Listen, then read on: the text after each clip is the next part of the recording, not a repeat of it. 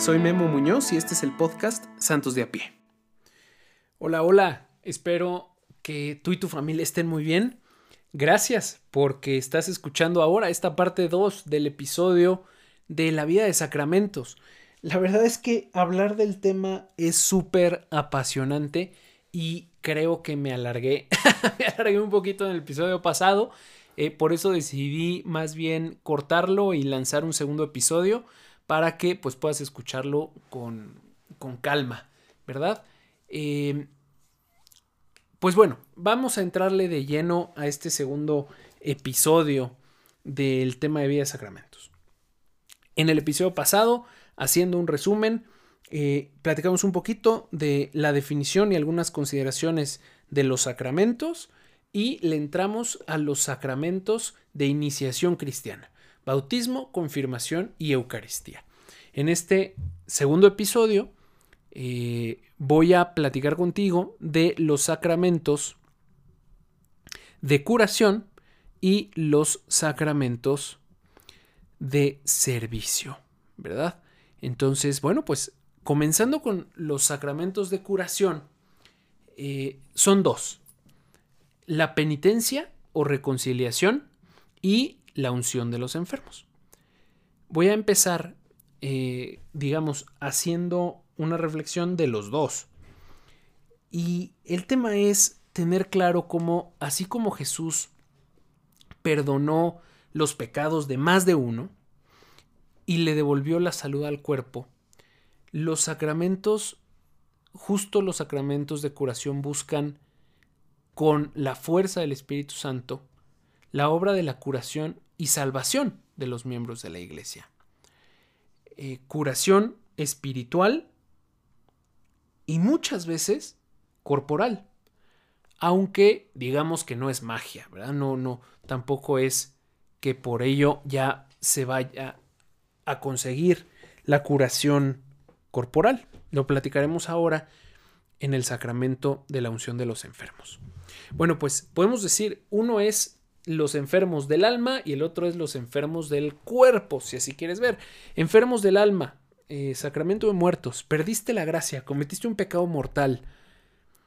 Eh, pues bueno, necesitamos recuperar la amistad con Dios, necesitamos hacerla de hijo pródigos, necesitamos regresar a la casa del Padre y para ello, pues nos dejó un sacramento, la reconciliación. Se le llama muchas veces el sacramento de confesión, ¿Y por qué se le llama la confesión? Pues porque, bueno, la confesión de los pecados es uno de los pasos. Eh, a veces es, pareciera el, el centro, ¿verdad? Porque es la declaración o la manifestación de los pecados al sacerdote.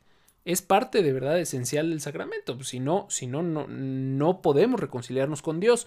Así lo dejó dicho él. A quienes les perdonan los pecados les quedan perdonados y a quienes no, no.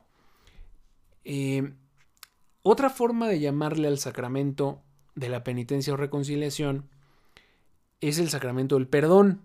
¿Por qué? Pues porque con este sacramento obtenemos el perdón de Dios. ¿No? A través de la absolución del sacerdote, que es cuando nos dice, y yo te absuelvo de tus pecados, ahí nos está perdonando. Pues bueno, Dios nos concede por eso el perdón y la paz. Y bueno, es importante tener en cuenta, ahora aprovechando que estamos en cuaresma, eh, que Jesús nos llama a la conversión. De hecho, toda la cuaresma vamos a estar escuchando esto, ¿no? Conviértanse, crean el Evangelio, conviértanse.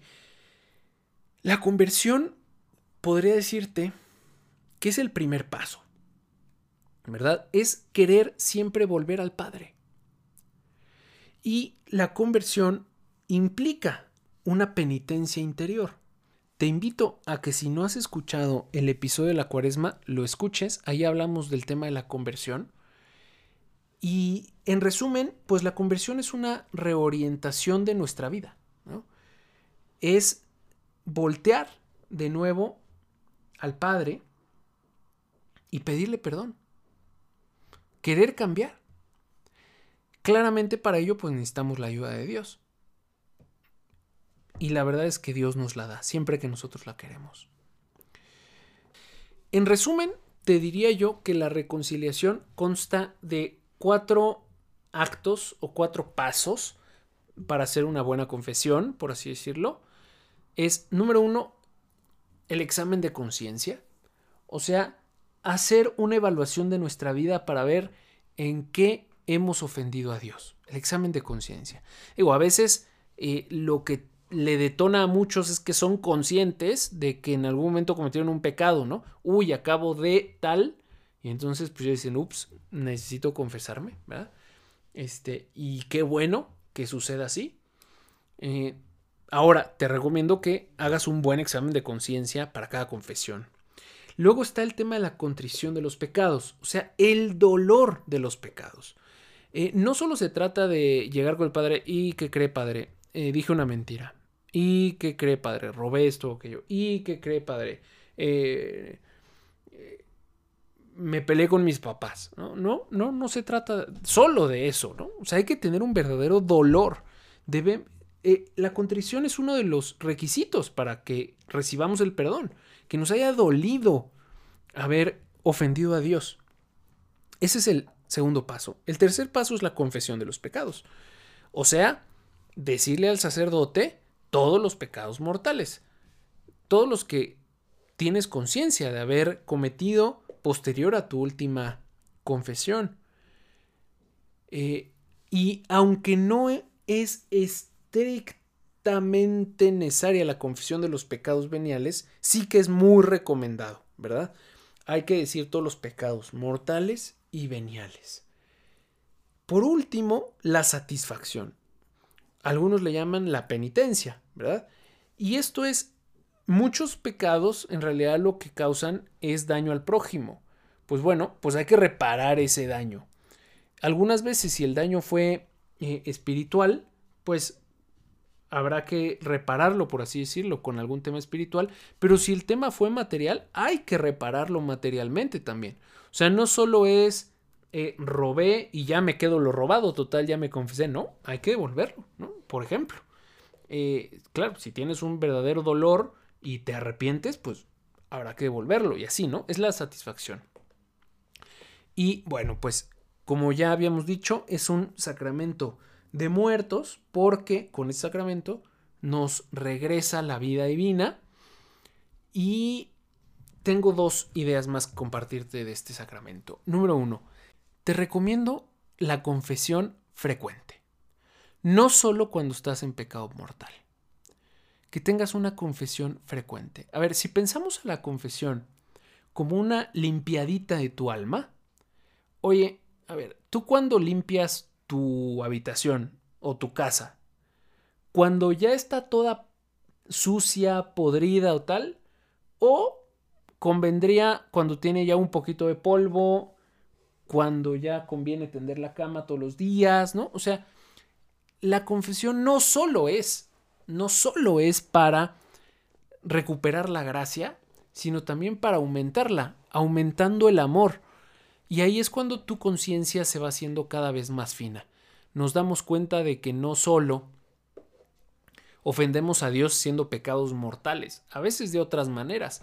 Y entre más vas queriendo a nuestro Señor, pues te va doliendo cada vez más hacer cosas aunque sea pequeñas.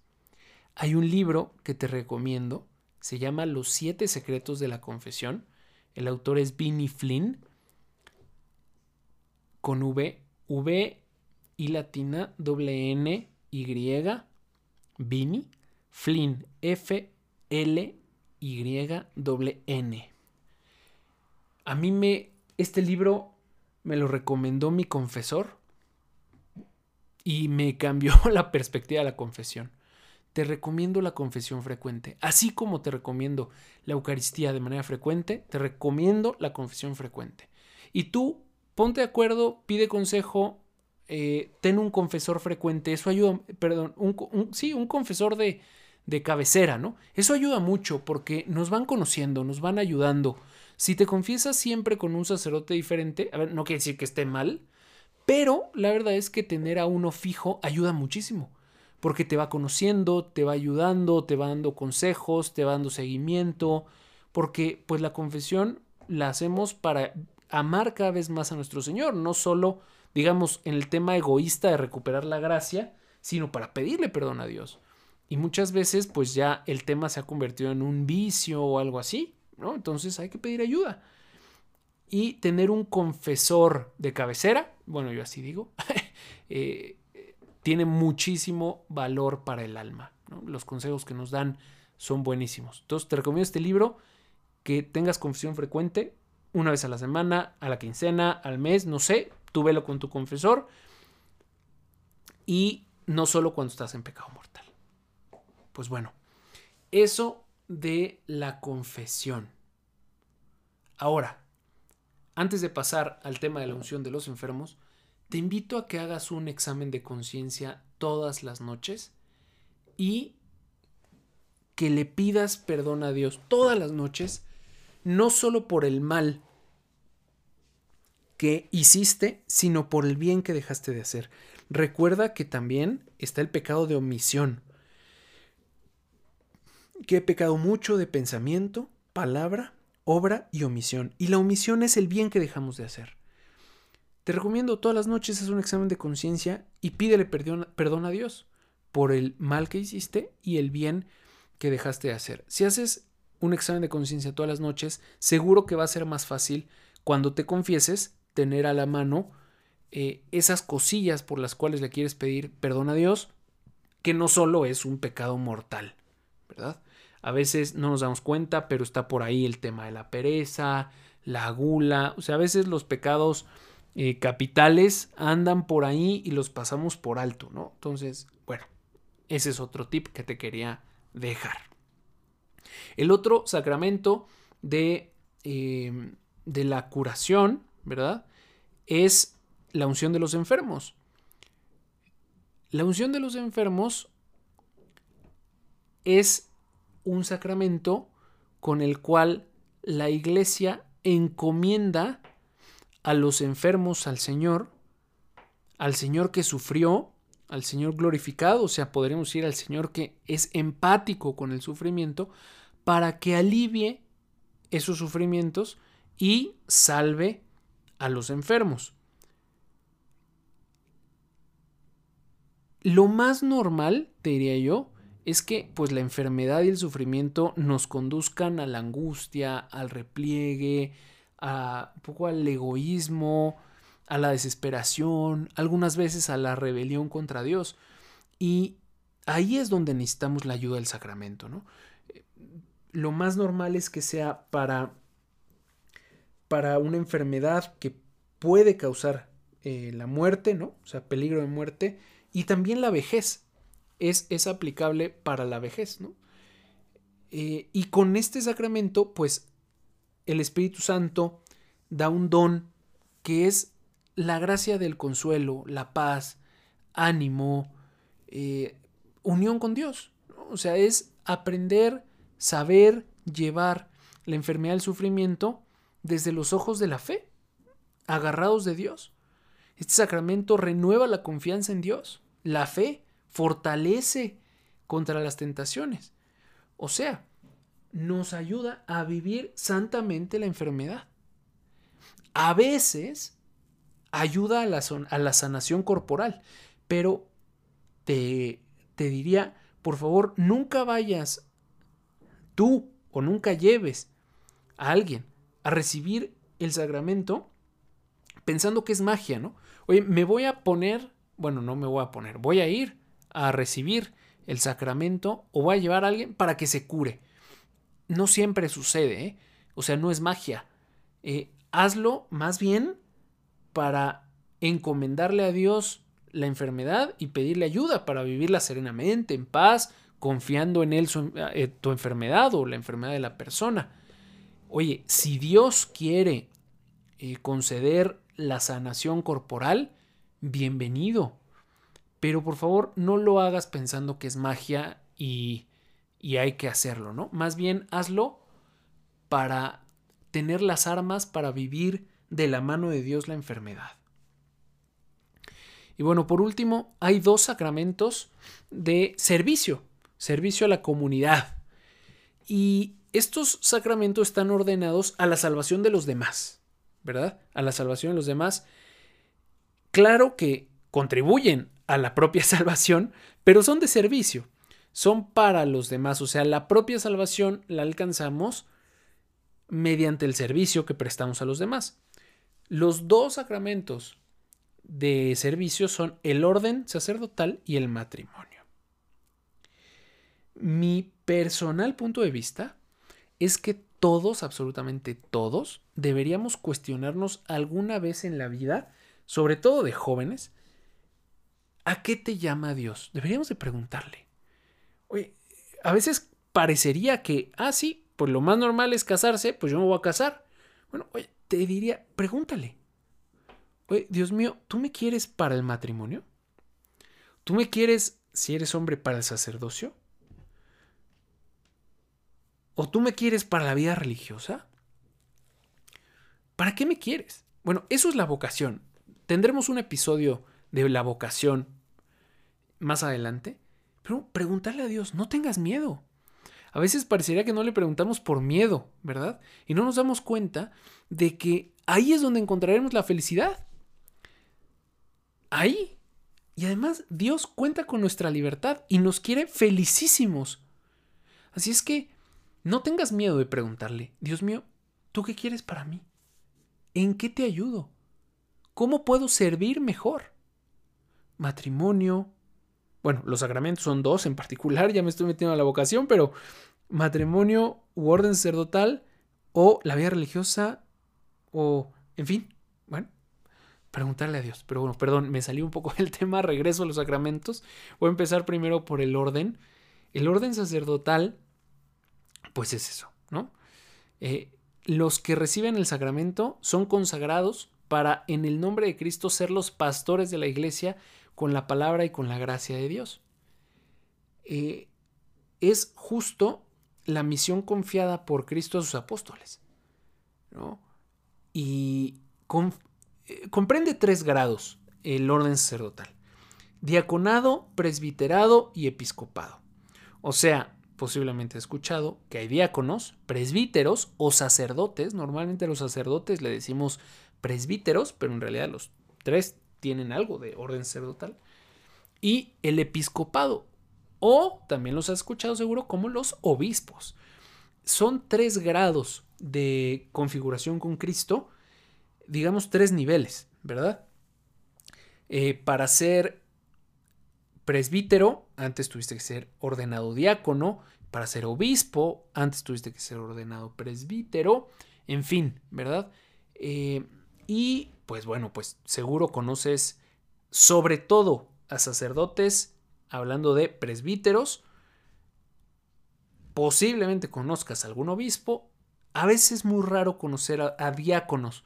Y esto me explicaba un amigo seminarista que suele ser porque lo más normal es que los diáconos eventualmente se convierten en presbíteros, aunque no es regla, ¿verdad? O sea, no es que solo sea un paso para, también hay gente que tiene vocación al diaconado y se pueden quedar como diáconos, ¿verdad? O sea, no pensemos que solo es un paso, pero también es cierto, según me explicaba mi amigo, que pues lo más normal es que de, diácono, o sea, tú te, te, cuando entras al seminario, en realidad te estás preparando para el presbiterado.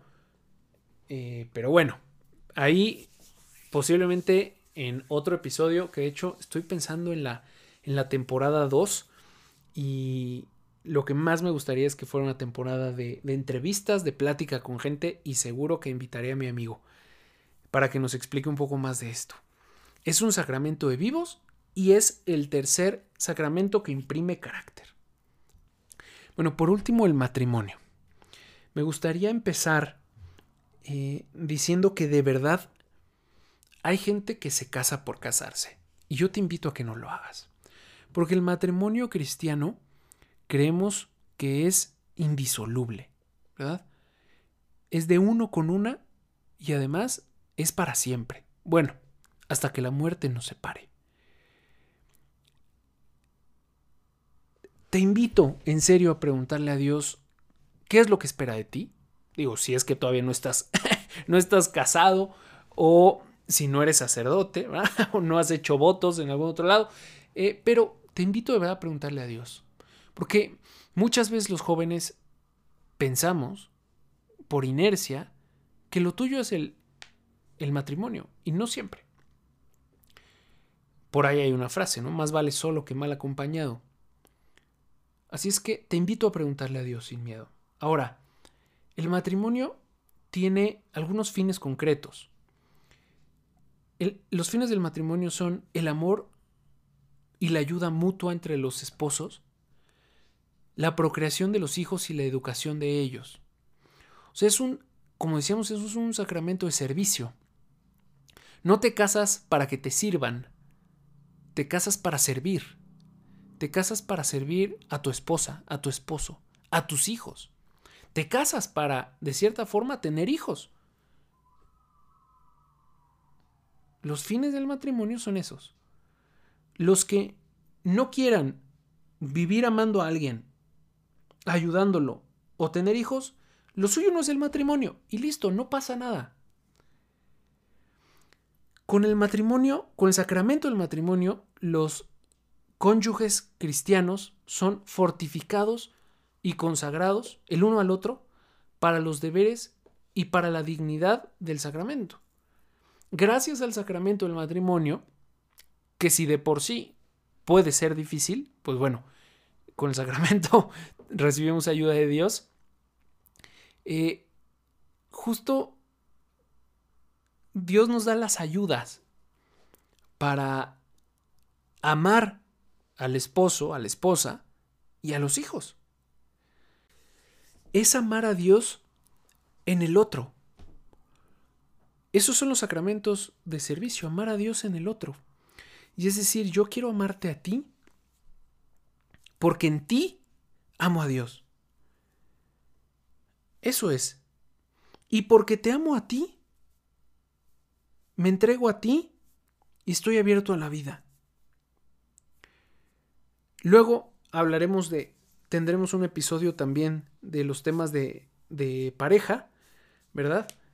Eh, pero bueno, hablando en especial, en específico del sacramento del matrimonio, es Dios nos da la ayuda para vivir los fines del matrimonio. Para amar, para la ayuda mutua, para la procreación de los hijos y la educación de estos. Y hay que confiar en Dios, porque el matrimonio no es una relación de dos, es una relación de tres. Esposo, esposa y Dios. El matrimonio se funda con el consentimiento de los contrayentes, o sea, en la voluntad de darse mutua y definitivamente el uno al otro con el fin de vivir una alianza de amor fiel y fecunda. El amor es fecundo. Así es que, pues bueno, si estás llamado al matrimonio, por favor, vive bien el sacramento del matrimonio. Pues bueno, haciendo un brevísimo resumen, platicamos en este episodio de los sacramentos de curación, que es el de la penitencia o reconciliación, y aquí mi invitación para los santos de a pie es recibe este sacramento de manera frecuente y todos los días haz un examen de conciencia. Pídele perdón a Dios todos los días por el mal que hacemos y el bien que dejamos de hacer. El sacramento de la unción de los enfermos, pues bueno, acudir a él cuando lo necesitemos, enfermedad grave, peligro de muerte o en la vejez. Y además buscar vivirlo no con el fin de curarnos, sino de identificarnos con Cristo sufriente y aprender de Él y apegarnos más a Él. Y los sacramentos de servicio. Mi recomendación es pregúntele a Dios qué espera de ti y pues ahí ya verás el orden sacerdotal para los hombres y el matrimonio si es que Dios te llama a eso. Recordar que son sacramentos de servicio, o sea, que vamos a encontrar la salvación en el otro. Y Dios nos da la ayuda justo para eso, para servir. Te invito a que si no estás claro todavía de tu vocación, de verdad, de verdad, le preguntes a Dios, Dios mío, ¿Y tú qué quieres de mí? Pues bueno, espero que te haya gustado el episodio, que te haya servido.